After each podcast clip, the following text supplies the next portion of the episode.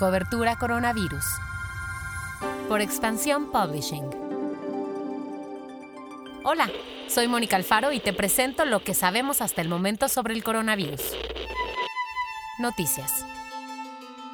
Los gobiernos de los estados de Baja California, Chihuahua, Guanajuato, Jalisco, Michoacán, Nuevo León, Oaxaca, Quintana Roo y Yucatán adquirieron deuda con bancos semanas después de que inició la pandemia pero solo Guanajuato y Jalisco explicaron que los préstamos son para enfrentar la crisis derivada por el COVID. Las otras siete entidades dijeron que con ese dinero cubrirán insuficiencias de liquidez de carácter temporal y refinanciamiento de su deuda. El monto total que estos nueve estados pidieron a entidades privadas es de 55.872 millones de pesos, de acuerdo con el senador Gustavo Madero, se espera que al menos otros nueve estados contraigan deuda próximamente. El legislador también dijo que estos movimientos se explican porque el gobierno federal no ha apoyado a los gobiernos estatales. Sin embargo, especialistas ven peligros ante la opacidad de estos préstamos y también advierten que hay que vigilar que los gobernadores no hagan su guardadito para las elecciones del 2021.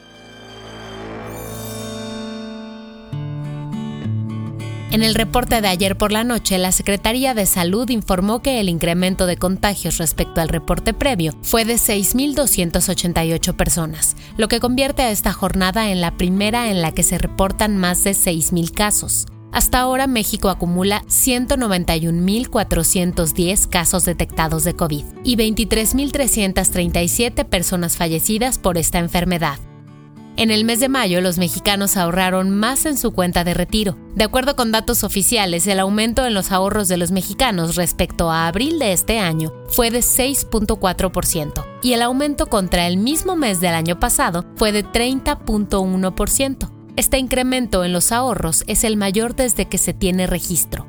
Especialistas explican este incremento por dos posibles razones. Una es que han subido los rendimientos de las afores y que esto no necesariamente se tiene que leer como que se está ingresando más ahorro voluntario. Y la segunda razón que dan los especialistas sobre estos datos es que los trabajadores sí están teniendo una mayor conciencia del ahorro.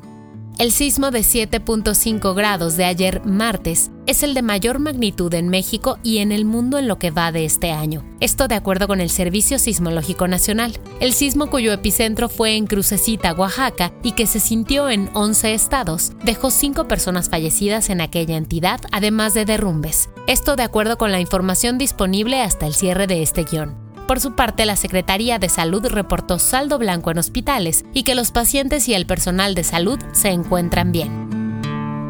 Pasamos a lo que pasa en el mundo.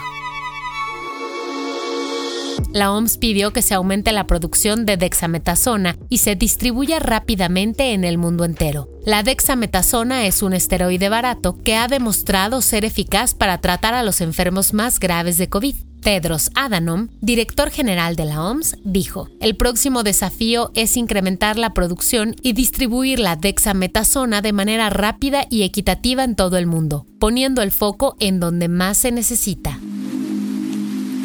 La nueva normalidad.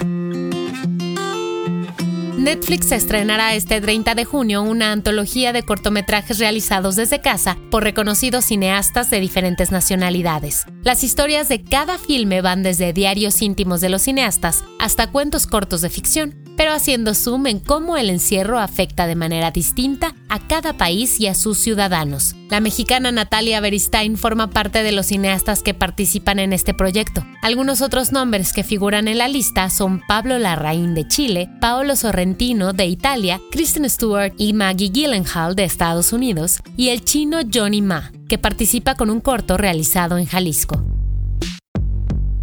El guion de este podcast fue escrito por Giovanni Mac con información de Lidia Arista, Lucelena Marcos, Meli Galván y la agencia AFP.